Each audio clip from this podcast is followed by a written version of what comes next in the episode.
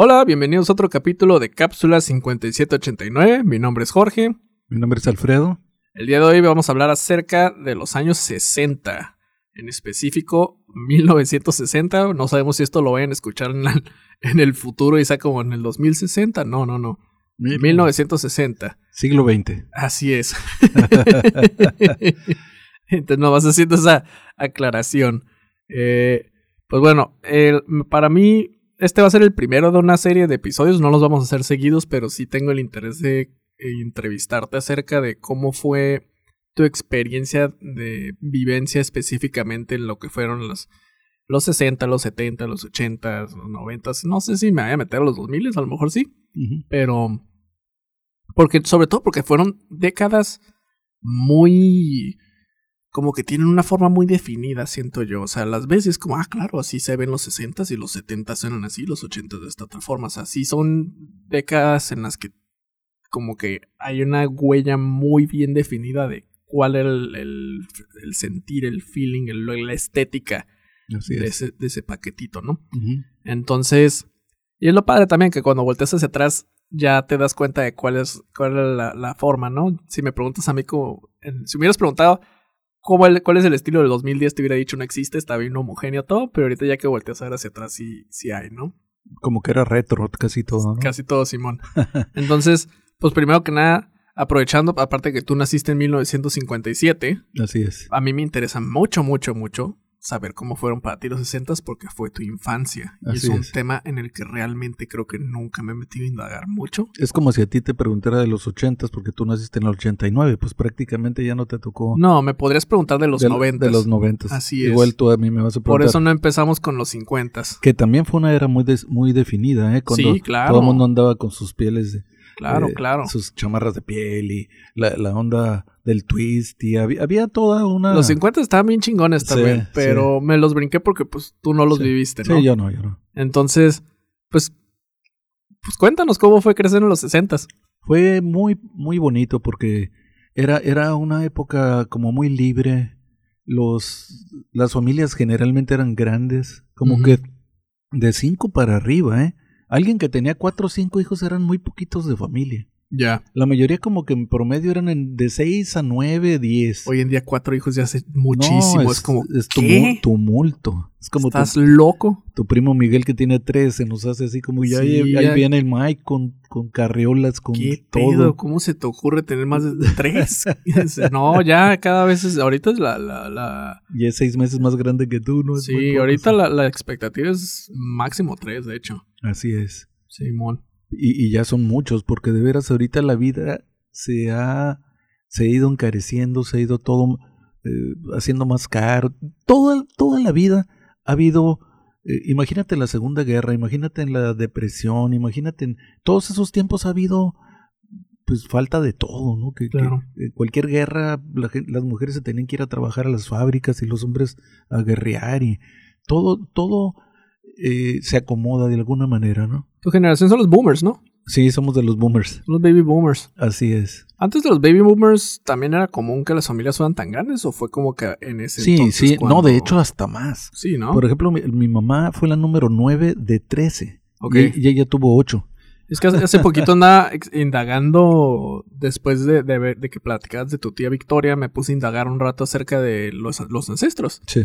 Y andaba viendo que conforme más atrás me iba, de repente ya no estaba tan exagerada la cantidad de hijos. Llega, llega un punto en el que ahora sí eran dos o tres también, pero después como por ahí de 19 1880 Ujú. para arriba, o sea, entre eso y los 60, 70 es cuando está este periodo como de Conejos. 8 hijos, 9 hijos, 12 hijos, 15, o sea, como que, ajá, Pues hubo- tú me dijiste que descubriste que, que mi abuela paterna era la número qué de 19 o qué me No me acuerdo, ajá, era una cantidad ridícula. Sí, eran como unos 19 hijos, una cosa así. Y ahora que estuvimos en Ensenada, este, con tu tío David, estaba una argentina, una muchacha muy agradable de Argentina, que nos comentaba que su abuelo, no, su papá era el número 14 de 26 hijos. ¿Qué? Y creo que con la misma esposa, ¿eh?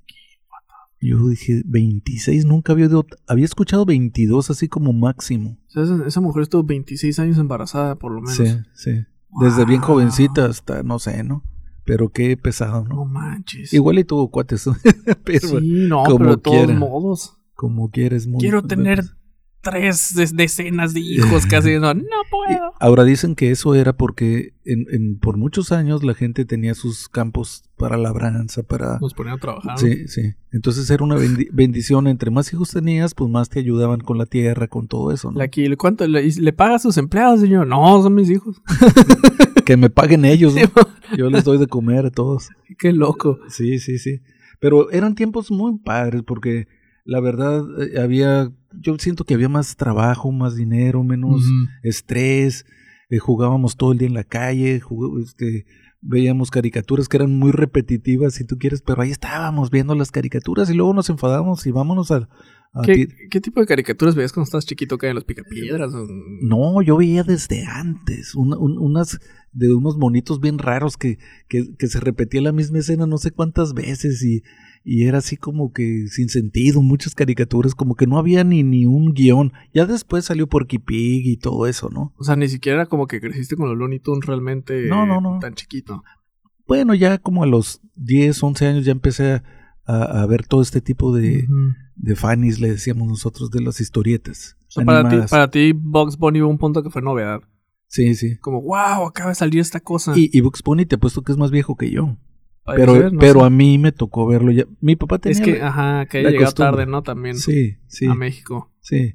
Es como Disneylandia que empezó en el 59. Pero, pero tu papá tenía la costumbre de que, De comprarnos historietas animadas de, de todos. ok, Había de... De la pequeña Lulu, de... de Félix el gato. Sí, Archie, de todas esas. Y, y nos las intercambiábamos entre hermanos. Primero las leía mi papá y luego nos las pasaba y todos. Ya, la leí, te, te lo, te lo cambio, Tommy. y Te lo Si no cambio, me Vives. equivoco, creo que, creo que Félix el gato es la caricatura más vieja. ¿Cuál? Félix el, Félix gato. el gato. Creo que sí es la más Y, viejita y que la, hay. y la de Bet- Betty Boop y Popeye, Ujú. esas son viejísimas. Son de la Segunda Guerra Pero- Mundial. Las que te conseguía tu papá eran cómics. Eran cómics. Ajá, y se Sí. los, los funnies. Pero ya ¿no? había de, de Superman, de Batman, de todas esas. Ya. Y eran coleccionables, pero pues casi nadie las... Nosotros las veíamos y las regalábamos, las tirábamos así, ¿no? Esa cosa, pues es que ustedes no pensaban en eso. No, ni, ni éramos ecológicos, ¿eh? No. nosotros todo lo, todo va para afuera. Y, y no había que, que, que la pintura de aceite que te, te, te podrías, que tenía plomo y no nos cuidábamos de nada. Los carros no traían cinturón de seguridad. Neta. Las bicicletas nadie traíamos casco. O sea, éramos salvajísimos. Los, ca- los carros no tienen cinturón. No, en aquellos tiempos no tenían Ni el, cinturón. ni, el, ni el que va manejando, nadie. Nadie, no. Pedo. Nadie. Era- Pero, ¿manejaban rápido? Not really. sí, Sí. pues eh, ¿No les daba miedo? Hasta los- era como algo, como que siento que todavía ni siquiera estaba desbloqueado ese miedo, ¿no? Como, No me, fíjate, no te, te mentiría si te dijera que, que, ¿Quién sabe? Tu que papá- traían cinto. Ajá. Igual y sí tenían cinto de seguridad, pero yo no lo recuerdo. Al menos el que cruza el pecho no lo había. A lo mejor todavía ni lo desarrollaban. el, el de el de abajo po- posiblemente, pero el, de- el Ah. del pecho no, ese fue muy posterior. Pero ya eran carros, de- bueno, en aquel entonces ya, ya eran carros con gasolina y todo. Ah, claro, claro, ¿no? No, Y, eh, marcaban 120 millas, o sea, tú Ujú. le, pues, le podías meter 120 millas a tu carro. ¿Te claro. acuerdas cuál era el, el carro de tu papá cuando estabas chiquito? Sí, era, era un Impala 1963, es en el que casi aprendí a manejar. Órale, ¿qué color? Eh, era verde. Verde como olivo. No, y, antes tuvo un 59 y luego tuvo un Pontiac 56. O sea, mi papá, pero luego se enamoró de los Volkswagens. Le gustaban los carros a mi abuelo. Sí, Ok. pero, pero el Volkswagen le gustaba mucho porque decía que era muy económico, era, no ocupaba agua, se cabía en cualquier lugar. Era un bochito. Era un bochito. Ok.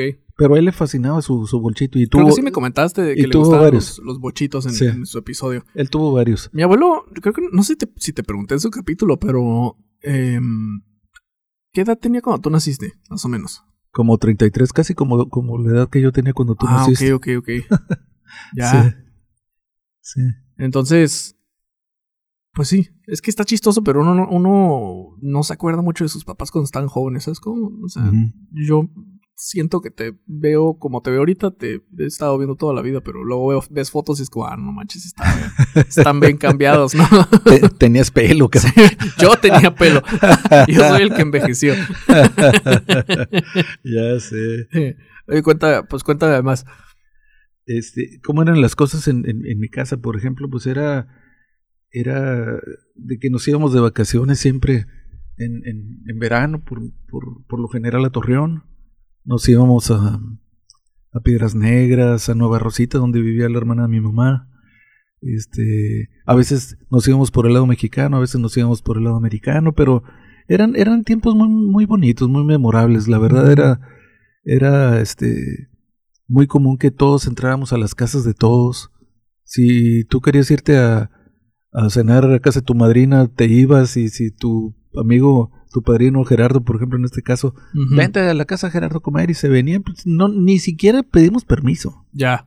Llegabas de repente. Era una apertura total así de, de pero con, siempre con educación, siempre con, con, con todas las medidas de, de, de, esencia, no, no, no éramos así de, de, como que nos educaban de una manera que aguas que le faltes el respeto a un mayor, aguas de que te pases de, de lanza con su hermana, todo eso lo ah, teníamos como códigos de conducta muy claritos, cabrón. Como que había mucha confianza, pero no, no era no nivel descarado, pues. Exacto, nadie se pasaba de lanza porque sabías que te iban a tocar unos buenos cintarazos. Ya.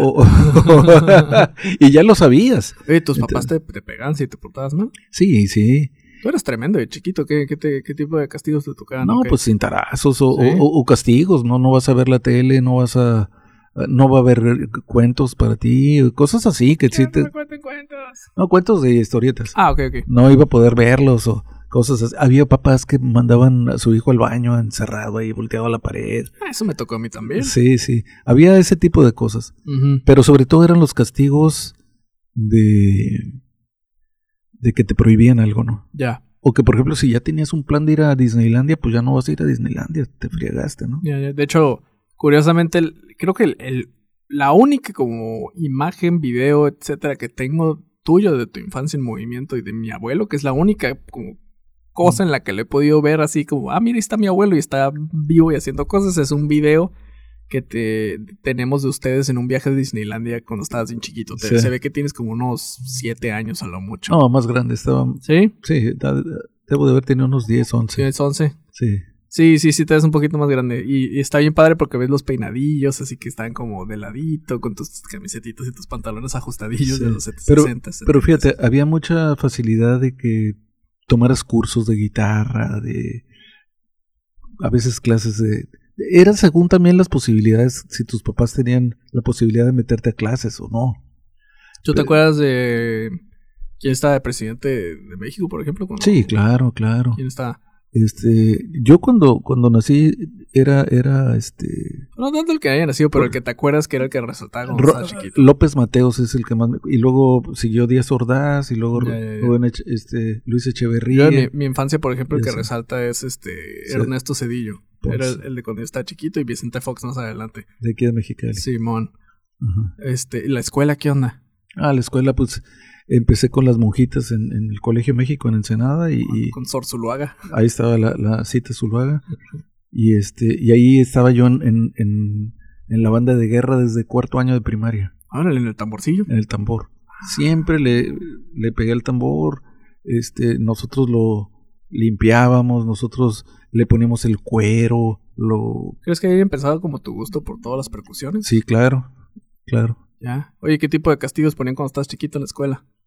Porque yo he llegado a escuchar historias bien extremas acá de, cuando estaba morrillo en la escuela. Y sobre todo con las monjas, pero, pero nosotros no. Ahí me llegaron a pegar con regla en las manos o algo así, que fue como los últimos, últimas cosas que pudieron hacer antes de que ya estuviera así súper prohibidísimo en las escuelas pegarle a los alumnos, pero... Claro, ya podías demandarlos. Me llegaron a platicar historias de que una maestra, yo cuando estaba chiquita, nos hincaban en corcholatas y nos ponían libros en las manos para que... O en la cabeza, o sí. A mí no, a mí no. ¿No? No. No, no, yo creo que no me portaba tan mal, pero cuando estaba en la secundaria había un, un, padre que era el padre Nicolás franciscano, en, ya cuando entré a la Junípero. Y él era bien duro, era súper duro, así de, de, de, de, que si estaba dando su clase pobre, del que hablara, o sea, o dijera algo. Y yo estaba sentado hasta mero, mero atrás con un compañero. y, y, estábamos este, platicando y yo le conté un chiste y que suelta la carcajada este hombre. y en eso volteé el padre Nicolás Y le dijo, a ver, Raúl, ven para acá. Y ahí va Raúl. Y yo, serio, ¿no? Y, y lo agarró de las patillas y lo levantó así. de- No así, estaba de y, a mí no me gusta que se rían en mi clase. y se veían los pelitos volando así en el aire. y todo el lado aquí del oído, todo esto rojo, rojo, pobre Raúl. Y, y pasaron los años, muchos años. Y un día iba caminando yo en la Ruiz en Ensenada Ujú. y veo un carro así como de la judicial. Un carrote así, chaparro. Y que veo a Raúl ahí, ¿no? No digo, no digo su apellido para no quemarlo, ¿no? Pero me acerca, ¡Hey, Raúl, qué onda! ¿Cómo estás? Y muy bien, ¿qué onda, Alfredo? Y, todo. Y luego eh, me dice, oye, ya me enteré que aquí está el padre Nicolás. ah, pero primero me dijo, trabajo en la judicial del estado, lo que se te ofrezca y todo. Ajá. Y luego me dice, ya me enteré que aquí está de vuelta el padre Nicolás. Le voy a pegar una visita. Ya, sí, una jalada de patillas, ¿no? una, una vengancita por ahí. Ay, güey. No, sí. pero, pero este, por ejemplo, en la primaria nosotros éramos los salones de hombres nada más. Ah, te tocó eso a ti. Sí, y, la- ok. y el de las mujeres, pues eran los, los salones. Y de hecho, cuando íbamos pasando y había mujeres, nos, nos decían, flanco derecho, atrás, nos volteábamos todos. No podíamos voltear a ver las niñas. O sea, era, era muy, muy, muy claro el que las niñas eran otra onda y nosotros éramos otra onda. En pues. aquel entonces, porque, o sea, por ejemplo, ahorita dices que estaban divididos por salones, ¿no? Pero en las películas, no sé si es esa época o es antes que ponían mucho la, la clásica eh, imagen de la escuela para señoritas, más bien. ¿Todavía viendo esas cosas o ya? Sí había, en, en, en Ensenada está, por ejemplo, el Marillac, que era de puras señoritas. Y había también Y con monjitos también. ¿Hay en escuelas de señoritos también? ¿O? Por ejemplo, la prepa en la que yo estudié, no había mujeres. Hasta el año que yo entré, entraron las mujeres. Ah, ok. No habían- Antes eran puros niños. Eran puros niños. Ok, ok. Y cuando yo entro, en 1969, Ujú. es cuando entraron las, las, Las mujeres por primera vez. Y ya, y, y de hecho nos pusieron, haz de cuenta, Pero que era primaria. no, ya era la secundaria. O sea que tú toda tu primaria fuiste puros niños. Niños y niñas, pero en diferentes salones. En la primaria sí, Sí. pero en la secundaria los separaban. Ajá. Ah. No, en la secundaria nada más había hombres, pero el año que yo entré ya permitieron Por eso, por eso. O sea, cuando estabas chiquito, en los 60s, Por lo menos en tu escuela, eran Sí. niños y niñas en primaria. Y luego en secundaria eran niños por Eh, separado y niñas por separado. En esa escuela, en esa escuela, en el Colegio México de Ensenada, eran hasta la primaria ah, permitían niños y ya la secundaria y la prepa eran puras mujeres. Oh, Ahí. qué tripiado, está bien roto. Y cuando te ibas a, la- a la otras, a las otras escuelas, Ajá. por ejemplo, la, la del Estado, la prepa Ensenada, que es muy famosa, o, o la ya, ya permitían mujeres. Ya, ya eran mixtos. Pero estas que eran franciscanos, pues Era no. como el miedo, ¿no? Se van a andar de promiscuos los morrillos. Sí, sí, como que cuidaban mucho eso. Sí. Y, y pues la verdad es que sí, ¿no? Ya cuando también... Free love, baby. Ahí empeza- empezaron que de novios y no, Ya, les, y no ya, les ya. gustaba que hubieran noviazgos, pero sí lo sabían, ¿no? Sí, claro. Y era, eran muy intensos a veces ahí en sus ondas y por, por los padres no les gustaba, ¿no? Ya, pues no, no. Uno está cañón. Qué loco que te haya tocado a ti ese como. Pero sí, me imagino que como los unieron cuando tú entraste a secundaria, pues para ti fue bien normal, entonces siempre tener compañeras, ¿no? Sí, sí. Ya no te tocó sentir el golpe de otras generaciones como de ¿qué? Vamos a ver niñas ahora, what? No, no, no. No, ya, Pues- ya fue gradual, pero fue, fue algo que se fue haciendo normal, poco a poquito. ¿Cómo era tu uniforme en la primaria? Era pantalón negro, camisa blanca y Chalequito. suéter rojo, suéter rojo, con el escudo y había chaleco, las dos cosas. Y en, y en eventos eh, formales, eh, una corbatita negra de esas que se ponen así Yo por tenía el mismo uniforme, ¿Neta? igualito. Ah, pues ese era el, el de la primaria. También en la escuela de monjitas. Sí, Sí. ese era el de la primaria. Y en la secundaria era pantalón beige, como Dickies, camisa blanca y el, el suéter era como color... eh, Azul. no, mostaza. Color mostaza con, con- o café, o había un, uno más, más café mostaza, no era, tan- no era así amarillote, era Ah, como café mostaza y tenía unas rayas en el, en el, en el- el hombro izquierdo, no en el hombro, en el brazo, en, en el bíceps, así tres rayas ah, blancas. Se veía bonito. El Colegio México sigue ahí en donde mismo, ¿no? Sigo donde mismo, sí. No es el que trabaja mi tía Katy, ¿verdad? Sí. Eh, no, no, no. Tu tía Katy trabaja en... en- Creo que mis primos iban al colegio en México Sí, cuando estaban chiquitos sí, también. Sí, sí, es como una O tradición. sea, si te pones a tripearlos, o sea, mis primos, Pero ya casi no hay monjas, ¿eh? Ya se acabó ese mis rollo. primos estuvieron en la misma escuela en la que sus tíos estuvieron de Sí, chiquitos. Sí, sí. Eso está muy cool. No me acuerdo si ya tiene 75 años el Colegio México. Ya. Ya. Que tenían bailables, me imagino. Sí, claro. ¿no? ¿Qué tipo de bailables habían en tus tiempos? ¿Qué te tocó hacer? Pues eh, a mí en lo personal no, porque tú te tenías que meter. Si te gustaba la, la danza tradicional o Ah, no era de huevo. No, no. Ah, qué chingón. No, nosotros hacíamos, por ejemplo, cantos o, o declamábamos o ese tipo de cosas. Pero, Ajá. pero había un grupo y había- tenía una estudiantina que era muy famosa, la estudiantina del colegio, y iban a veces a giras a... Las estudiantinas igual Al que las de sur. Guanajuato que se ponen como Sí. así sus... sus- Ujú. Hombritos Haz de cuenta que, haz de cuenta, sí, haz de cuenta que era una copia. Ah, ok. Y ellos viajaban y tenían un patronato, era todo un rollo así. Yo no tenía idea que eran eso de las estudiantinas y cuando fui a Guanajuato los No. empecé a ver dije como qué pedo. ¿qué Allá es lo máximo en la tierra. Y se sienten chingoncísimos los No, que sí. están en eso. Y tiene un chorro de novias y de todo. yo los veía es como, pues están vestidos siguen. como Quijotes algo así, no sé. Es que sí, es como del siglo XV por allá, muy loco. No, y cantan muy bonito y le echan un Sí. chorro de ganas y es, es, es, es un espectáculo que hay que ver. Si vas a Guanajuato y no ves el estudiantino en una tarde o una noche, pues no fuiste. si no los ves ahí mientras estás pisteando con tus compitas. Sí, paseando pero, retomando mis tiempos, la estudiantina del Colegio México llegó a ir a, de gira a diferentes escuelas Órale. de los mismos. Porque, por ejemplo, aquí en, en Tijuana está el Colegio La Paz, que es de los mismos. Está el Motolini en, en Morelia, está en la Ciudad de México, está en Guadalajara. Hay de esas monjitas del Espíritu Santo, hay en diferentes partes. Entonces ellas iban a concursar a, a diferentes partes. Estaba muy padre. Órale. Y los de, los de baile regional, pues te tenías que meter, que te gustara ese rollo para que te compraran tu... Pues en general, para, todo lo que eran eventos escolares era porque querían los morros. Ajá, No, a mí no me tocó eso. A mí sí era de a que... fuerzas. Vamos a hacer un bailable de, para la primavera y vamos a bailar acerca, disfrazados de arbolitos o van a cantar rolas de vaselina o lo que sea, ¿no? Pero, o sea, yo nunca quería bailar en esas madres y me tocaba, huevo. Entonces, No. tuviste suerte en ese Sí, aspecto. sí, la verdad, sí. Ya. Oye, ¿qué tipo de travesuras o cosillas hacías cuando estabas en la escuela de morrito? Muchísimas. Tú eras tremendo de chiquito. Sí, sí. ¿Todo desde chiquititito o hubo un momento en el que de repente te pusiste más locochón? Fíjate que no, yo, yo siento que yo no era tan así, pero muchas veces yo siempre sentía como el peso de mi papá Ajá. que me decía que protegiera a mis hermanos. Ok. Mis hermanos no me la creen, creen que porque yo era muy malilla, pero O sea, a mí siempre me han platicado que tú eras bully. sí, pero no era tan bully, sino que era como protección. Ok. Y, y mucho era también de que yo siempre, al- desde los 10 años, mi, mi papá me metió el judo. Ah, ok. Y Toda la cura del judo es estar haciendo acá. caídas, sí. que Pero ahí- el brazo y los volteas. Sí, madre, era sí, me- ¿no? pero para mí era como ir a la lucha libre y tirábamos patadas voladoras. ¿Cuál- y- cuál- la filosofía del judo es agarrar la fuerza del oponente y voltearla Sí. contra ellos, ¿no? Básicamente. O sea, te puede llegar un cabrón más grande y le agarras y le, le aplicas Y, acá y algo te daban los nombres japoneses y todo. Por ejemplo, hay una que se llama Oso Togari, que es aprovechar la fuerza del que viene hacia ti y tú te tiras de espaldas y le pones el pie en el pecho. Le pones el pie en el pecho y lo, lo impulsas con su propia velocidad y sale volando gruesísimo, ¿no? Y bien empleado, es una super caída el Ujú. Togari, pero como eso, pues había muchas caídas muy padres y cuando caes, tú pegas con tu mano en el piso y amortiguas la, la caída. ¿Tú qué cinta eres en judo?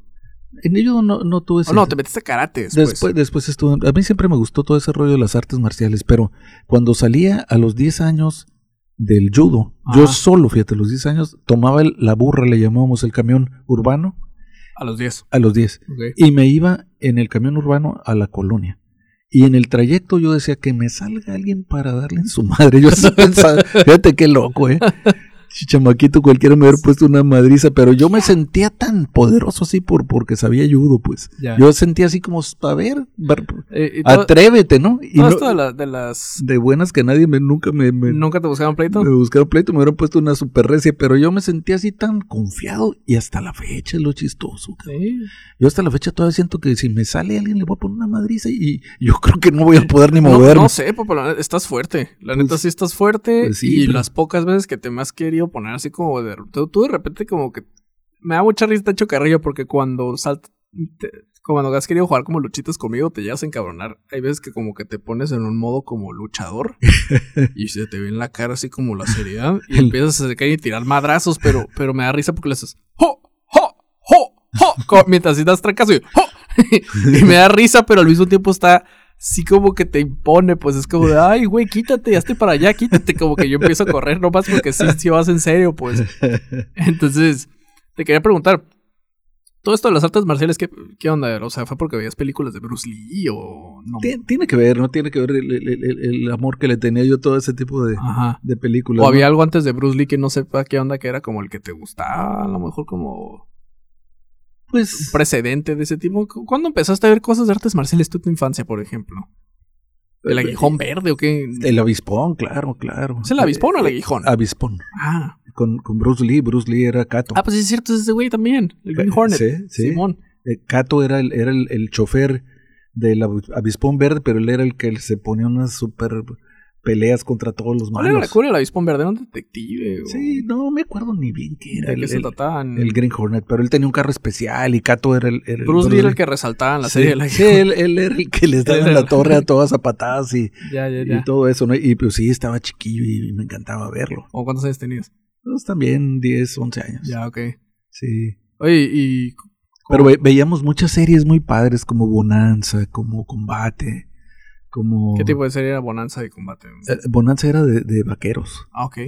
pero tenían unas historias muy bonitas, todo en, en tiempos, y eran tres hermanos y el papá. Me imagino que eran bien populares los westerns en tus tiempos, sí, ¿no? sí. Y a mi papá le decían cuando íbamos al peluquero o así que mi papá era el, el, el, el papá y luego los Cartwright se apellidaban. Ok. Éramos José, era el gordito y así, ¿no? Adam y, y John. Y, y este.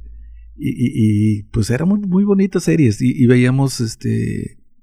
De, de broma y, y este y de muchas cosas. Y estaba el, el- el- la época de oro del cine mexicano todavía en los 60 pues Mm. se seguían viendo muchas películas de esas, pero había que ir al cine muchas ¿Quiénes eran los actores pesados en tu tiempo mexicanos cuando estabas chiquillo? No, pues Pedro Infante. Bueno, Pe- Pedro Infante nació, murió dos semanas después de que yo naciera, pero pues sus películas, Neta. sus películas quedaron, ¿no? Sí, o sea, tú... Cuando tú estabas chico ya había tele a color o, sal- o salió después. Fíjate que la tele a color la descubrió Mexicano. un mexicano que se llamaba Gilberto González Camarena. Los gringos no lo aceptan. Ah, no. Porque dicen que hay muchas versiones, pero si te metes bien a, a estudiar y a ver todo el rollo, él fue el que sacó la tricomía, el, el verde, el, RGB. el azul y el, y el ajá.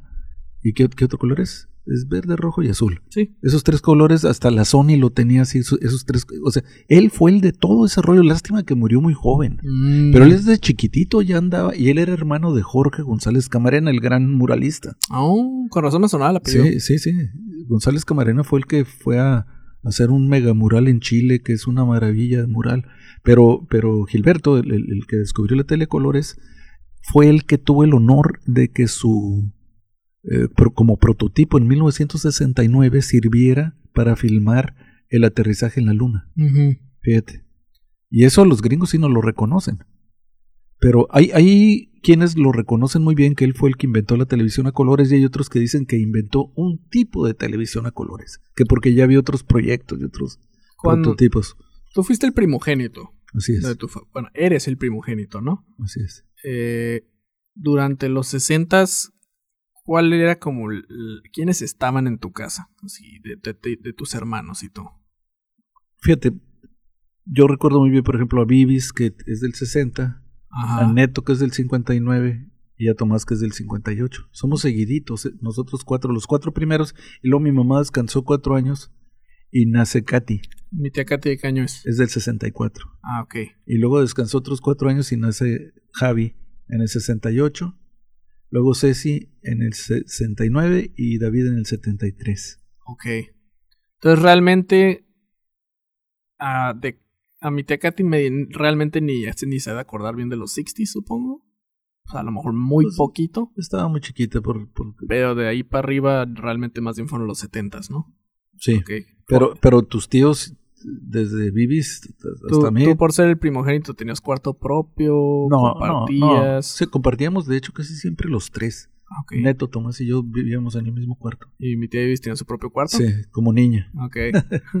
Sí. ¿Cómo pero, era tu cuarto?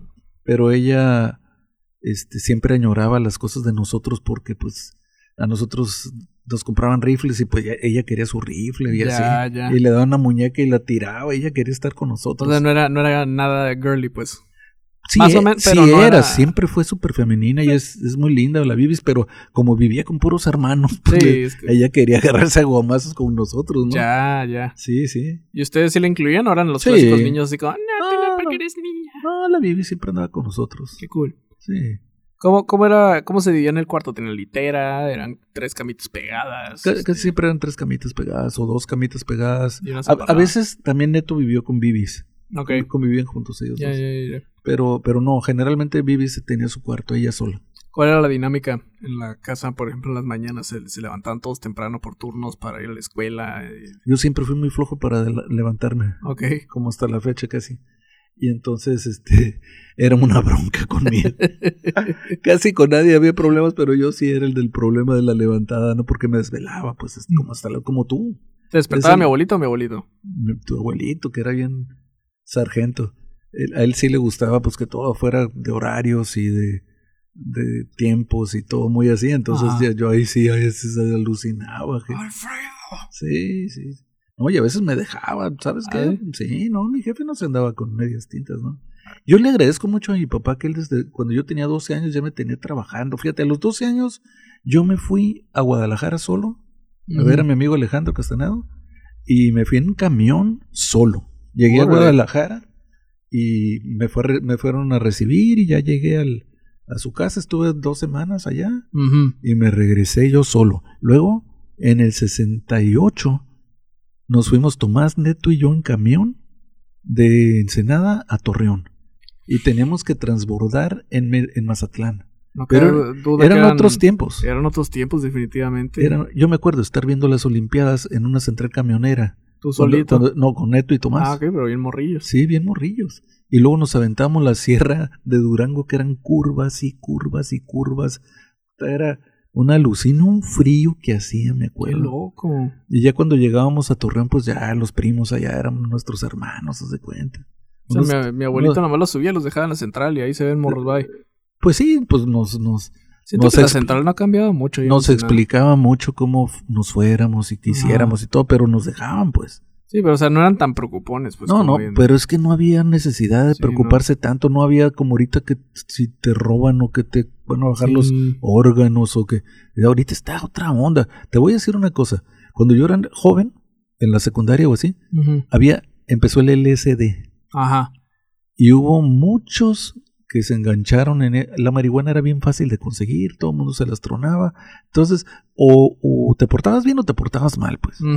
Y había consecuencias, pues. No lo había pensado hasta ahorita que lo mencionas, pero me imagino que la entrada de todos los psicotrópicos probablemente sí hayan sido el punto de quiebre para que empezaran a salir todos los psicos. Sí, pues sea- era- No, y es que estaba la guerra de Vietnam. Ajá, pero eso, pues sí, la- entre los, las personas que fueron a la guerra, el uso de drogas, porque también les daban drogas para que aguantaran. Fíjate, hay algo que mucha gente no sabe, Coque. Estados Unidos le pidió a México que fuera su como su lugar para sembrar marihuana para los soldados. Era top secret. Ujú. Y era en Tierra Blanca, al lado de Culiacán, Sinaloa. Ujú. Ahí tenía el ejército americano bardeado. Eso casi nadie lo, lo platica, pero es- eso sucedió. Yo me imagino que lo puedes googlear. ¿En qué Allí-? Los- La, la guerra empezó en 1962 Ah, ok. Estamos hablando de Vietnam. de Vietnam. Ajá. En 1962 el gobierno le pide a México, porque aquí las tierras eran muy fértiles, que les dieran chance de sembrar marihuana. Pero, todo era a- a- a- como cerrado. Y ahora se quejan, pues.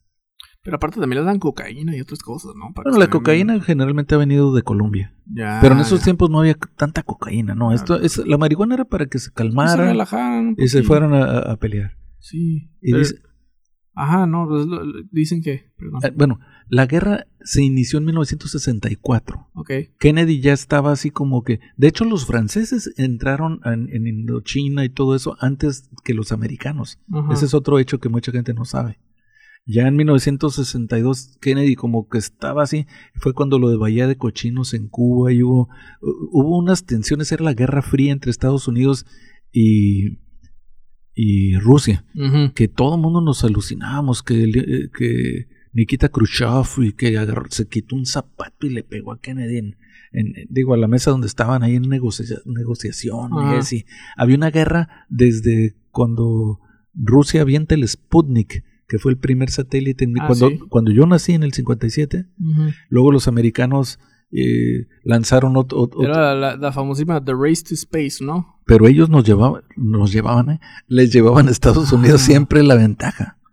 Eh, lanzan a Laika, la perrita, y luego los americanos lanzan un chimpancé. Ah, sí. Luego sale Julie Gagarin y los americanos lanzan a Mitchell, o no me acuerdo cómo se apellidaba el el, la Guerra Fría fue el, el astronauta americano después y así. Entonces fueron siempre, casi siempre arriba, pero Kennedy dijo que él, antes de que se acabara la década de los 60, iban a llegar los americanos a la luna. Y cuando lo logran, que hay muchas dudas de que si hay un montón de teorías, ¿no? Entonces, dicen que eso desmoronó la moral de los rusos Mm. gruesísimo. O sea, ya se aplacó todo, ya se sintieron perdidos y barabalú, ¿no? Pero fíjate, yo no sabía que, por ejemplo, el, el, muro de Berlín se puso también como en 1961 y lo derrumbaron cuando tú naciste en el 89. Pero, pero yo pensaba que había sido casi desde que terminó la Segunda Guerra en 1945 y no. Mm. Fue hasta el 60 que de, buenas a primeras dividieron familias. Fue una cosa muy fea, pues. Y pues duró un chorro de años eso. Sí. Y este. Y, y pues uno de los de las cosas más fuertes que me pasó cuando yo era niño, así que me, que todo el mundo se acuerda fue cuando muere Kennedy, el asesinato de ah, Kennedy. Claro.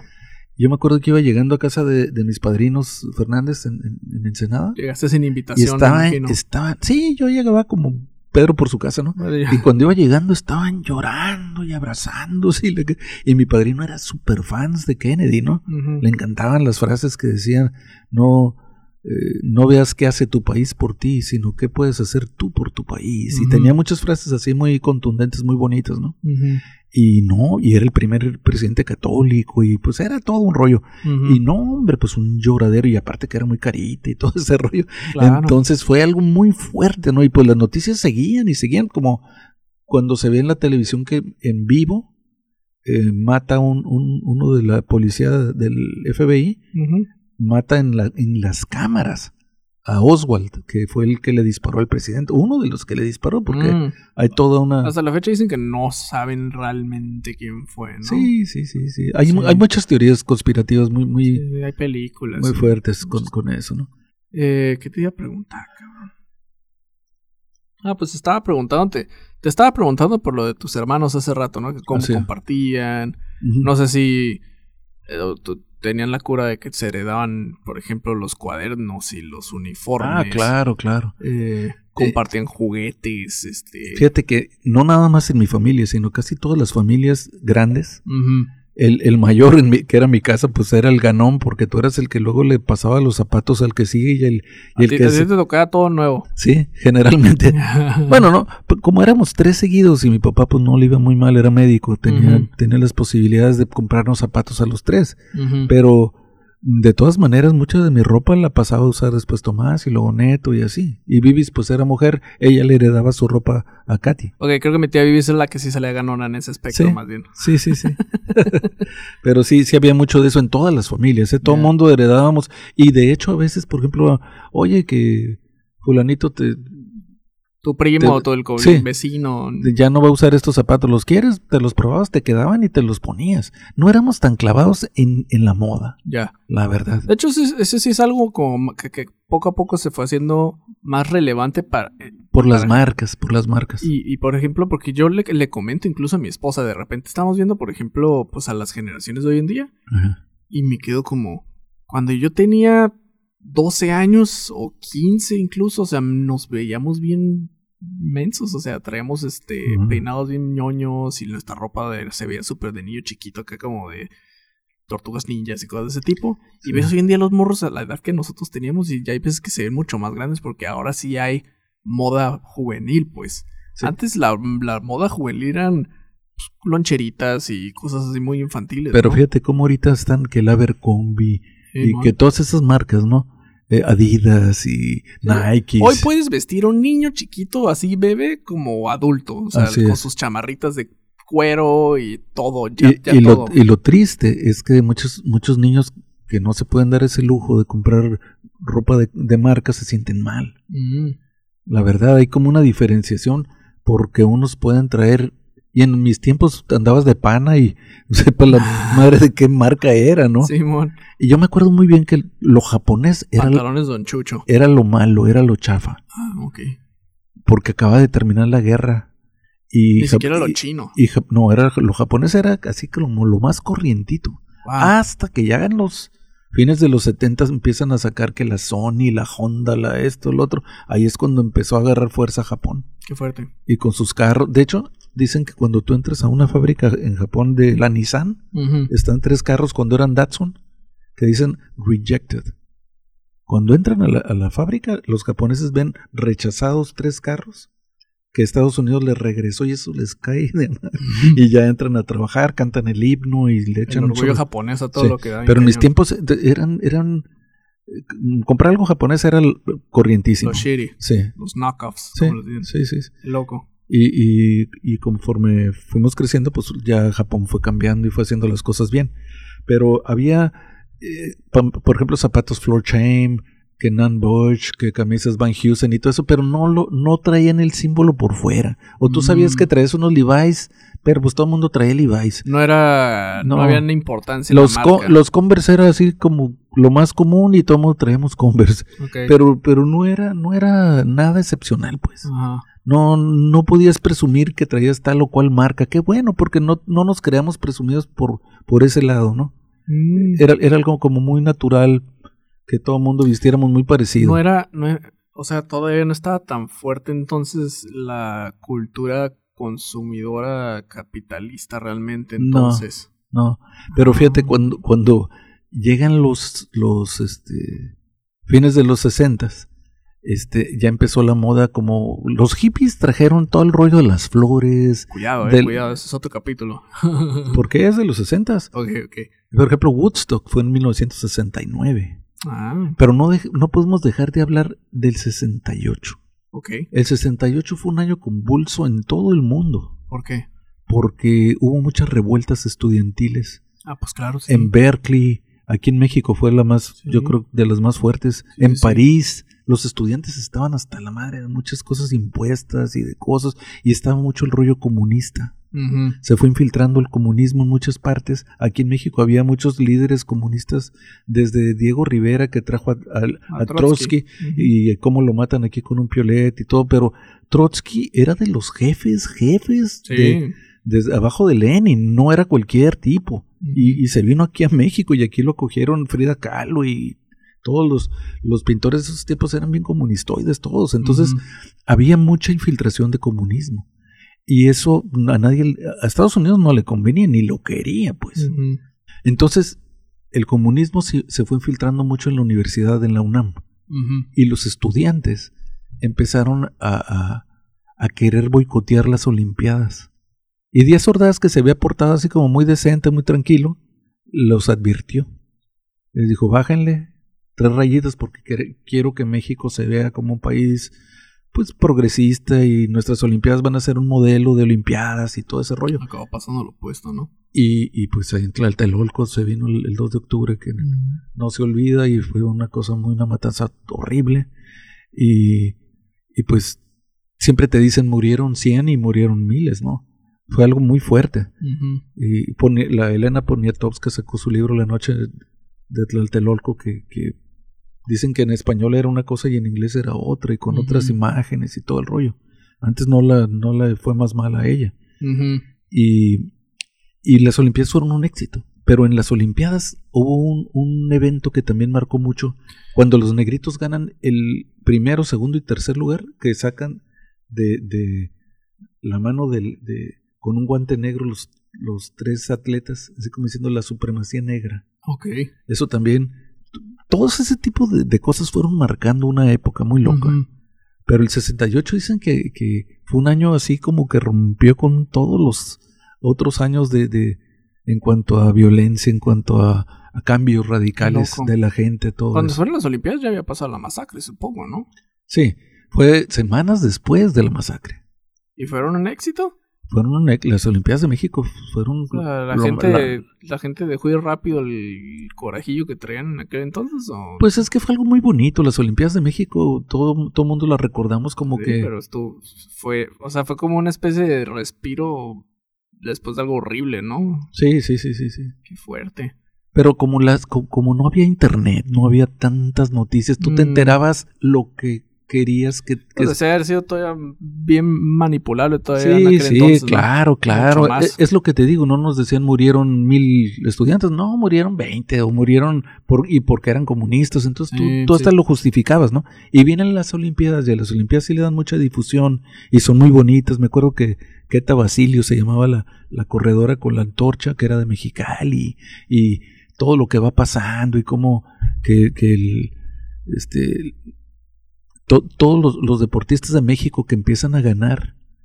Yo me acuerdo que nada más había Joaquín Capilla, que en el 58 ganó clavados, y el, y el, el, el general o el capitán Mireles, que había sido en equitación, eran las dos únicas medallas que había tenido México en toda su vida olímpica. Y aquí en México ganamos como 10 medallas olímpicas ¿qué? que el tibio Muñoz en natación y hubo, hubo, hubo muchos, este, me acuerdo muchos deportistas que descollaron en las Olimpiadas, pues estábamos aquí en México, etcétera, ¿no? Se hicieron villas olímpicas en Guadalajara, que yo luego viví en una de ellas Mm. y fue, fue algo muy bonito. Y, pero tuvieron que pasar muchas cosas muy feas. Sí. Eh, ¿Cómo era, por ejemplo, la cultura del fútbol en, en los 60 No, pues ya era, ya era todo un... ¿Ya estaba Hugo Sánchez o, o fue más No, no, no, no, Hugo Sánchez fue como en los ochentas, ¿Ah, neta? sí. ¿Pelé Set- también era los Seten- 80s? 79, 80. No, Pelé sí fue. En, de hecho, ellos fueron campeones en el 70. Ok. Fue, fue México 68 y el Mundial de Fútbol fue el México 70, Ok. que sacaron este, a un monito de... Y en el 86 volvió a ser México la sede mundial del fútbol. Mm, Pero en México 70 ganó Brasil su tercer copa mundial y Pelé fue el, así como el, el héroe y lo adoraba a México, a Pelé y Pelé a México también. Hasta la fecha sí. dicen que Pelé quiere mucho a México, ¿no? Estuvo en Guadalajara, un amigo mío fue, fue a clínicas que él dio de fútbol ahí en Guadalajara. ¿Tú, y tú y todo. tus amigos jugaban fútbol en la calle, más o menos? Sí, claro, siempre. Yo me quedaba hasta bien tarde a jugar fútbol en la prepa a penales. Yo era buenísimo metiendo penales. ¿Ah, sí? Sí. Entonces jugamos, primero yo tiraba cinco tiros y el otro me ti- tiraba cinco tiros. Y haz de cuenta, si él me metía tres y yo le metía tres, empatábamos y nos íbamos luego a tirar cuatro penales. Y luego tres y luego dos y al final uno. Y el que ganara, ya había una reta. Y así. Pero nos pasamos horas jugando. Y en una ocasión en la secundaria, uno, uno de los amigos tenía carro. Que era raro que alguien trajera carro en esas fechas. Y, y todos los demás amigos se les ocurrió, vámonos a Tijuana a los tacos de las Humaredas. Yo ni sabía qué onda con eso, vámonos. Ok. Y ahí vamos todos, éramos como ocho en una camionetilla, como esas, eh, como eran los taxis antes, de esos largos Una así. combi o... No, no, le- les llamaban guayinas. Ah, sí, ya me acordé. Sí, ya. En en una guayina íbamos todos hechos pelotas ahí ¡fu! a, México, a, a Tijuana hechos la fregada, ¿no? Todavía me acuerdo que ni, ni había este la- las de cuota, todavía no había, eran- Ah, en casetas. fue hasta después. Ok. O si había, había una. La cuestión es que nos fuimos, nos llovió, comimos bien rico nuestros tacos y de regreso, era un sábado. ¿Esto fue en los 60 No, esto ya fue como en 71 o 70. Ok, pero seguías teniendo como 12 años, algo Sí, así. sí. ¿Y tu compilla que iba manejando? Pues también estaba un poquito más grande. Ok. Y ahí venimos. No, haber tenido, yo creo que tenía más, unos 14 o 15 años. Ok, de todo. Pero él manejaba desde muy chico. Y ahí venimos de friega de regreso, todos preocupados por mí. ¿Por qué? Te va a matar tu papá. A mí, a mí, todos. Todos preocupados por mí. porque sabían que mi papá era muy estricto conmigo, ¿no? Y con mis hermanos, ¿no? Y, y era sábado. Pero los que ellos no sabían era que mi papá los sábados se quedaba más tarde en su consultorio. Ah. Entonces, cuando llegamos, los que estaban bien preocupados eran los papás de mi- del que manejó, Oh. de los de los otros, les pusieron unas, pero súper recias. Tu papá ni en cuenta. Mi papá ni cuenta se dio. Tuve la grandísima suerte que mi papá ni se ¿Y enteró. tu mamá? Mi mamá tampoco no, pues era sábado y era día que yo me quedaba bien tarde jugando Ah, fútbol. Precisamente me Y si quedaba se enteraron jugando. más adelante, me imagino. No, nunca les dije ni madre, ¿no? Y los papás de los demás ni les dijeron. No, porque no eran amigos cer- cercanos. Ok, ok, ok. Pero en una de esas fuimos a, a- a ver al amigo que manejó y su papá se lo estaba agarrando a golpes. Pero como Oh, boxeo. No manches. No, le está poniendo una super guamisa. Entonces mi amigo se mete y le dice, ¿sabe qué, señor? Yo fui el, yo fui el de la idea, yo fui el que me... O sea, había, había mucho eso, ¿eh? Y se lo madreó. No, no, no, ya el señor se, se calmó y le dijo, ¿sabes qué? Pues fue muy peligroso lo que hicieron. La verdad, este, voy a hablar con tu mamá, le dijo. Y, y pues sí, también le fue re mal a mi otro amigo, ¿no? Pero a mí no me pasó nada. Yo ella- Los, los boxearon a todos como Sí, sí, sandbags. sí, sí. Oye, ahorita aprovechando que como hiciste el comentario de que era raro que tuvieran carro, te quería preguntar que, como qué otras cosas eran comunes en, bueno, más bien, si me podrías decir cosas que eran comunes en los 60s, que hoy en día ya de plano pues ya no hay o... Bueno, una de las cosas era que dejábamos todo abierto. ok. Carros, este, casas, Carros. casas, todo lo dejábamos abierto y nadie se robaba nada. Eso era muy bonito porque pues había toda la confianza de... Yo hasta que me fui a estudiar a la universidad y regresé, un día dejé el carro abierto y cuando regresé ya no estaban las cosas adentro del carro y fue donde dije, ay, güey. Yo te iba a hacer esa pregunta seguida ahorita, que era como en qué momento a lo mejor presientes o empezaste a sentir que las cosas ya no eran tan seguras como antes. Sí, pues ya fue cuando ya entré a la universidad, ya Los cuando tenía... ochentas. Sí, Ok. 79, 77, ok, por ahí. Ahí fue cuando ya dije, ah, caray. Ya, ya, ya, ya, ya había mucha gente drogada allá afuera. Pues Y es que yo sí, o sea, neta, hasta ahorita que lo estamos platicando, como que nunca había tripeado sí. realmente cómo las drogas pues, sí han de haber tenido muy gran parte que ver en que el mundo se volviera más inseguro en cuestiones de, sea, de... Sí, Tienes más gente inestable, pues, sí. por culpa de... Y, pero también era, era, era muy claro que ese es un hippie, por ejemplo, no te juntes con él, Ujú. etcétera. Pero mi papá siempre me dijo, ¿sabes? Había conciertos en ciencias marinas, le decíamos ciencias mariguas. y iban grupos de Mexicali, que la Cruz de Mexicali, que no sé quién, puro, mucho grupo rockero acá pesado. Y, y, y me decía, ¿y papá fumar marihuana? Sí, papá, le decía yo. Ah, me decía, muy bien, tú ve, pero no, Tú no fumas marihuana. Tú no fumes, pero ve, no te, no te espantes ni No, nada. Tú, no era tan, tan, tan... no, mi papá siempre me dejaba eso. Ajá, o sea, como que me lo platicas como alguien estricto, pero realmente por lo no, Sí. no te impedía mucho. Mi papá era estricto amoroso, es, es, esa es la verdad. Ajá. Mi jefe siempre fue una persona que, que era estricta, pero con cariño. Pero Como- no, no era sobreprotector, pues. no, no. Y no te pegaba porque sí, tampoco. Mi papá cuando me llegó a pegar, Nunca- fue, fue porque me lo merecía. Y yo mismo decía, pues pégame, jefe, ni, ni pedo, ¿no? Y no te boxeaba. No, mi jefe no. Ya, ya, ya.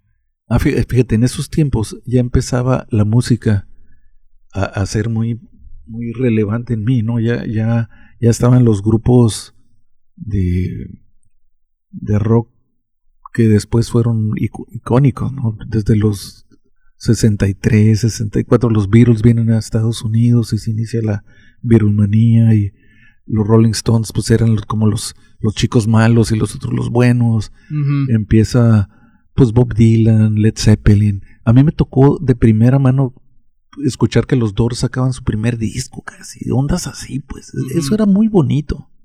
Eh, ver de primera mano grupos que se estaban formando, no, que los Modi Blues, que son ingleses, y, o sea, había toda una manera de enterarte de, de grupos que iban surgiendo, ¿no? No, que acaba de surgir un grupo que se llama Emerson Lake en Palmer, órale, vamos a oírlo, y lo oíamos, y qué fregón, y, y platicábamos de todo esto, ¿no? Eran en vinil, ¿no? Sí, Ajá. Íbamos a muchas, a las, a las discos de aquellos tiempos, en la secundaria y en la prepa, pero había muchos grupos en vivo.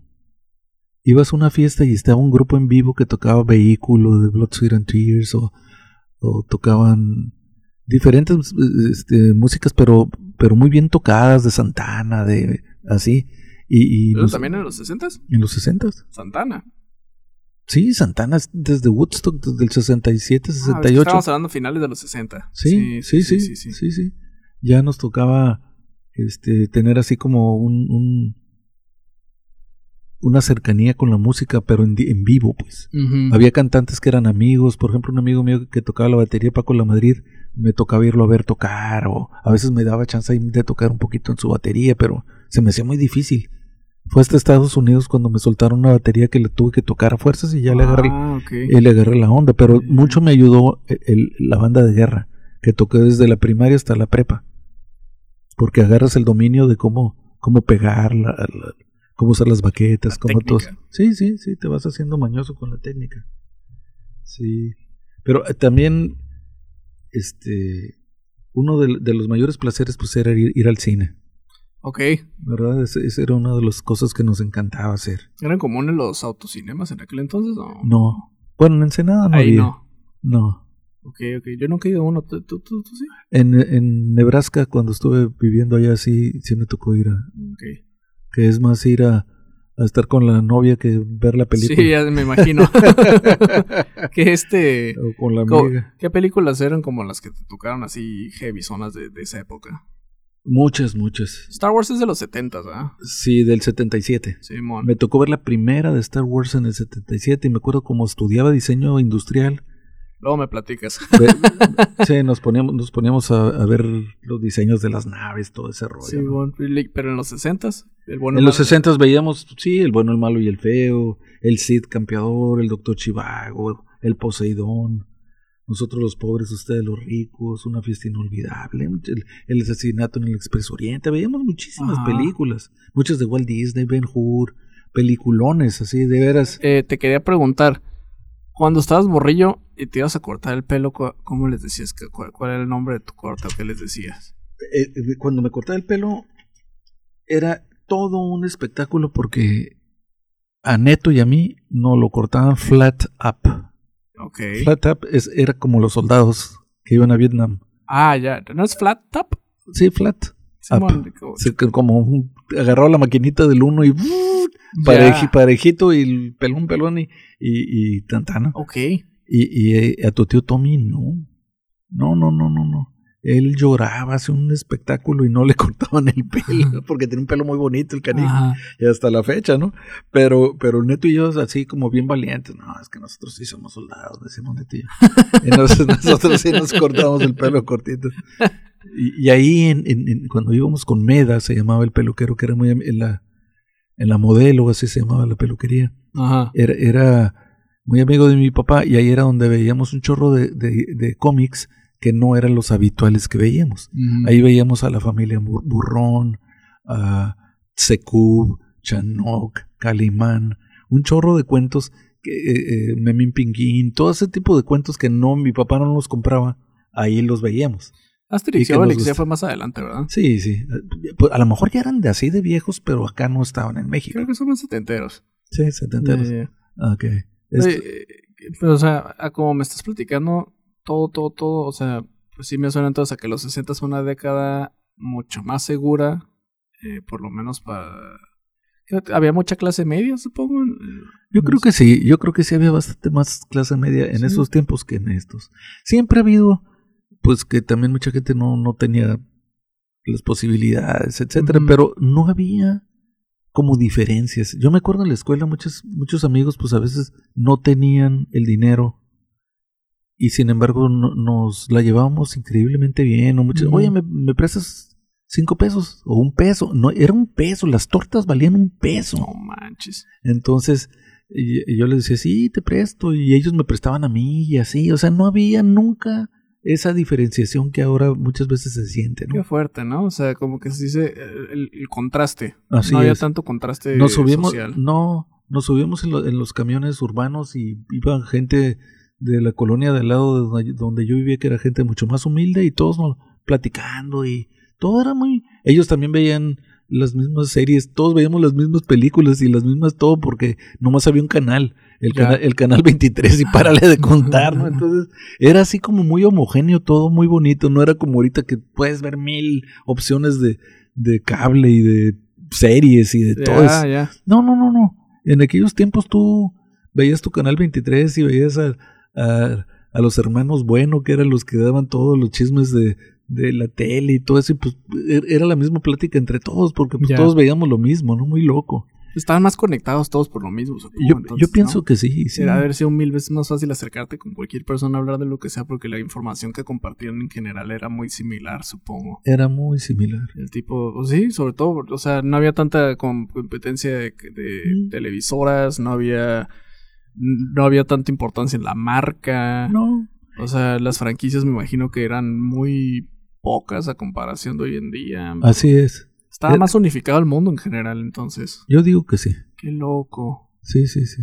Era, era, era algo eh, como más, más homogéneo, más hermandad entre todos. Este, había mucha lealtad. Tu palabra, si tú decías, te doy mi palabra de hombre, era, puta, que no la cumplieras, tu palabra de hombre era así como, El honor, ¿no? uff. Esos son como. Me puedo imaginar que son de esas cosas que se añoran, ¿no? Yo digo que a mí en lo particular me han gustado todas las épocas. Ajá. Yo siempre he tratado de vivir el día lo mejor que puedo, tratar de estar contento, tratar de, de ser un- una buena persona y, y de estar bien con todos. A veces me dicen que yo le sigo la cura a todo el mundo para, para no quedar mal con nadie. Tu mamá es muy dada a decírmelo, ¿no? Quieres quedar bien con todo el mundo. Sí. Pero no es eso, es simplemente que no me gusta, y a ella le encanta, ¿no? A mí le encanta pelearse y ese tipo de cosas. con- Pero, pero a mí me da, me da casi casi lo mismo. Yo prefiero mil veces estar a gusto, tranquilo, que estarme mm, metiendo en broncas y qué cosas y qué dijo. Y no, no, no. Qué hueva. Yo siempre he sido así como más light en, en, en todo, ¿no? De hecho, sí, Trato de estar en calma, trato de estar a gusto, bien. fluyes. Sí, sí. Y, y este y eso pues me ha dado muy buenos resultados a mí en mi vida personal. Yo, yo siento que, que muchos fue la, la niñez que yo viví, Tiene mucho sentido. ¿verdad? Porque Sí. fue una, una niñez y una juventud y, y mi vida en general ha estado pues muy bien aspectada en muchas cosas, ¿no? No he tenido...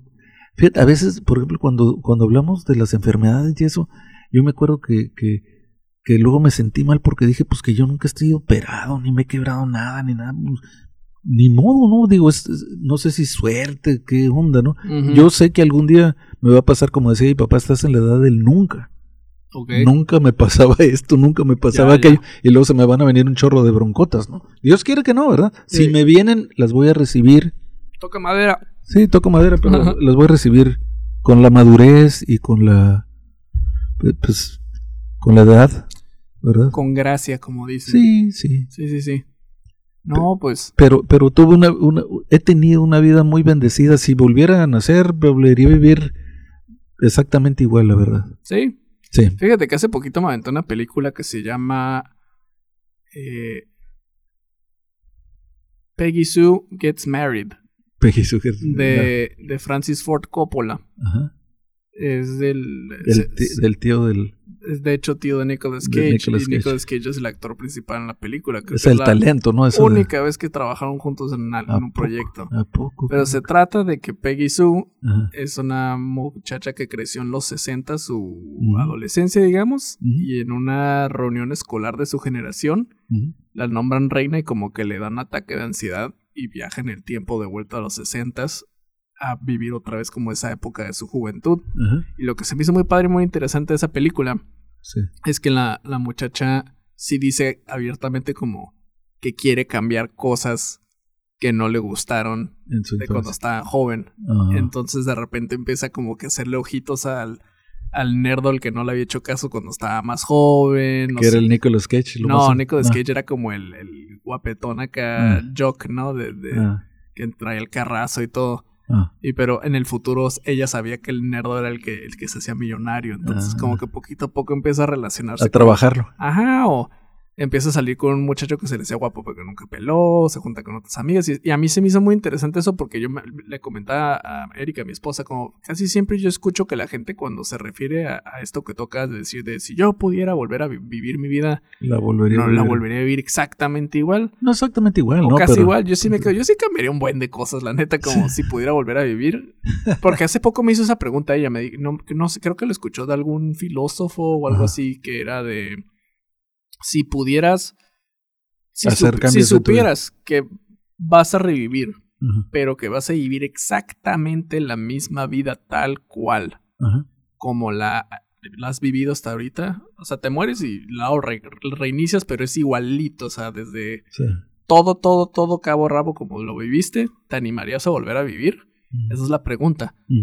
Y que dependiendo de la respuesta de las personas, o sea, si tú dices, la verdad sí o la, neta no, es cómo te sientes en ese momento con cómo has vivido tu vida. O sea, si tú dices, nada, la neta no, que flojera, es como, ah, ok, entonces en realidad no estás muy contento de las decisiones que has tomado con tu vida, ¿no? Sí. Pero si, si al contrario dices, no, la neta sí, sí, sí me animaría a volver a vivir, es que sí estás un poco más contento, más satisfecho, ¿no? Entonces, cuando a mí me hizo esa pregunta, hace poco yo le dije como, exactamente igual. Sí, digo, no. nah, qué pinche wea, pero luego me puse a pensar y dije, no, pues si yo tuviera la oportunidad de volver a pasar tiempo con mi abuelita, por ejemplo, y mis primos de chiquitos, divirtiendo. lo valoraría más. Pero la cosa es que no te acuerdes. Sin embargo, ah, como que se ah. te borra el disco duro. Pero me ah, pongo a pensar en todas las cosas bonitas que he vivido. Sí. Y sí me quedo, o sea, pasar tiempo contigo. Sí son, yo creo que sí he disfrutado mucho mi vida. A pesar de todas las cosas pues, feas que han llegado a pasar. Yo pienso que todos hemos vivido cosas feas y horribles y de todas. Sí, sí. Es parte de, de, de, crecer. Es el aprendizaje, ¿no? Los madrazos enseñan. Lo, lo, lo, bonito no te enseña. Lo que te enseña son los fracasos. Yo creo que incluso. Hay que tener la gracia, como dices tú, de volver a a levantarte y a salir adelante, ¿no? Claro, yo creo que si, si no, si vivieras una vida en la que no te pasa absolutamente nada, casi casi pues, como chico burbuja. Qué aburrido. Sería una vida muy, muy aburrida. Claro. ¿no? Ah, no, claro, claro. Yo creo que sí me animaría otra vez a vivirla. Suena muy padre todo lo que me platicaste de los 60, la verdad. Fíjate, hay algo, hay algo que no he comentado. Ah. Cuando la Guerra Fría, cuando, cuando Estados Unidos se siente tan amenazado por Rusia, se empezaron a abrir muchísima, empezaron a, a, tener un, fondo de dinero muy fuerte para todo lo que tenía que ver con las cosas militares. Entonces muchísima gente emigró de estados del este, sobre todo, de Nueva York, de Chicago, se vinieron a California. Mm. Muchísimos. ¿Por qué? Porque acá estaba la Lockheed, aquí estaba este San Diego con, con sus bases navales, estaba San Francisco, Oakland, todas esas ciudades que tenían mucho que ver con la cuestión de la guerra. Entonces había mucho dinero para todos los ingenieros navales, para los ingenieros militares, para los militares en sí. Entonces había mucho dinero aquí en California. California pasó a ser el, si fuera un país, sería la sexta potencia mundial. Sí. Entonces de alguna manera todo eso nos permeó acá Baja California. Había dinero, pues. Tú lo, lo sentías, había lana, pues. Vámonos a Disneylandia, vámonos a Disneylandia, vamos aquí, vamos allá, vamos de vacaciones. Había lana mucho porque todo es como una cadenita. Igual y más en el sur de México no la había, pero aquí, por todo, te digo, pero todo se inició con la, con la Guerra Fría y luego la Guerra de Vietnam. Qué curioso, ¿no? Sí. Pero, pero sí, sí, si luego haces lógica, dices, con razón, estaban los tiempos también. Sí, es que, ajá, en base a todo lo que me has contado a lo largo de esta plática, sí me, o sea, creo que los 60 era una época que realmente como que nunca me había sentado como que a, analizar muy bien cómo funcionaba, digamos, porque, o sea, uno sabe pues qué tipo de películas habían y música y demás, más, más como por el lado cultural, supongo, pero... O sea, esto también es parte de la cultura, pero sí, o sea, todo el tema de la seguridad económica, la seguridad, este, pues en sí, seguridad física, lo que le quieras decir, este, eh, el tipo de convivencia, la unión, este, la mentalidad de la gente de aquel entonces está muy interesante, pues, o sea, el, empezar a ver como la, pues, todo esto que me decías, por ejemplo, de que la, marca de la ropa no importaba, ¿no? es como, antes, como que realmente no estaba entonces tan no había tanto enfoque en la individualidad como no, de no, como ahora oh, no. mírenme, yo soy diferente a ustedes porque No. tengo esta ropa y me peino bien cool y, y me gusta esta música. Era, era como un socialismo Y conozco capitalista. O conozco películas que tú no conoces y eso me hace más chingón, que poco a poco sí se fue haciendo como Sí, más... claro. A mí me tocó en mi de morro que era como bien común que te sintieras más chingón que alguien más porque tú conocías una cosa que él no conocía. Era Pues- hasta bien común y a mí está, ya que lo ahorita más grande se me hace una pendejada, pero sí era muy común que, oh, yo conozco este grupo y no te voy a decir cómo se llama porque está, Mm. porque es el que a mí me gusta y no quiero. Como el todo el hipster, como le llaman Sí, hoy en día, ¿no? Sí, sí, sí. En tus tiempos no, no, not really. No, te digo, era como un socialismo capitalista muy loco. Ajá. Sí, sí. Pero porque había una especie de unión. En muchos aspectos. Ajá, pero ni siquiera era como. Ni siquiera una unión marketeada, pues era más bien como. Era la única cosa que había, pues. Sí. Había. Todos compartían el- la misma fuente de información. Fíjate, de cuenta, nos íbamos a jugar béisbol y todos íbamos y todos éramos hijos de los mismos vecinos y todo así, pero era muy loco porque te- me prestas tu guante, Simón, me prestas tu bat, sí, Ujú. oye, no traje esto, ah, te- todo el mundo te prestaba todo sin broncas. Hasta la fecha de tu generación me da mucha. Me gusta y me llama la atención que siempre es como. Se ubican entre todos ustedes. Pues es como de. Ah, claro, tú eres el primo de Fulano de tal. O yo iba con él en el kinder. o- ¿Dónde, dónde vivías? O ¿Dónde me has llegado a preguntar como, ah, el tío tío, ah, sí, me estoy juntando con e- X persona, no es de Ensenada. ¿Cómo se llama su papá? No, pues tal. ¿De tal apellido? Sí. Sí, ah, es el tío de quién sabe quién. O sea, Sí. como que te- te- se tienen ubicados en esa generación en particular. Y más adelante también, pero creo que en tu caso en específico, los, Los baby boomers. baby boomers se tienen muy bien ubicados entre ustedes. Sí, sobre porque todo. era- éramos pocos aparentemente. No. Digo, eran un chingo las familias, pero, Sí. pero Y, sí. y- y otra cosa muy interesante de aquí de Ensenada, por ejemplo, o de aquí de Tijuana, la gente venía generalmente de fuera. Era rarísimo el que era nacido de Ensenada o de aquí. Ah, Generalmente todos venían de Chiapas, de, de Guadalajara, de San Luis Potosí, de la Ciudad de México. Eran de otras partes de México y que se venían a buscar fortuna aquí a Ensenada. por lo que en comentabas otro- ahorita de que Sí. estaban conectados a los Estados Unidos. entonces no había, este, ellos muchos pues no tenían a nadie más que a sus amigos. Entonces los amigos Mm. se, se iban haciendo como hermanos. Entonces por eso era que había también esa unión tan bonita y que sigue habiéndola entre muchas familias de Ensenada, sobre todo por ejemplo en mi colonia somos así como brothers todos porque nos criamos con papás que se querían muchísimo. Se llegaron a, a- a- identificar tanto porque no tenían hermanos aquí pues.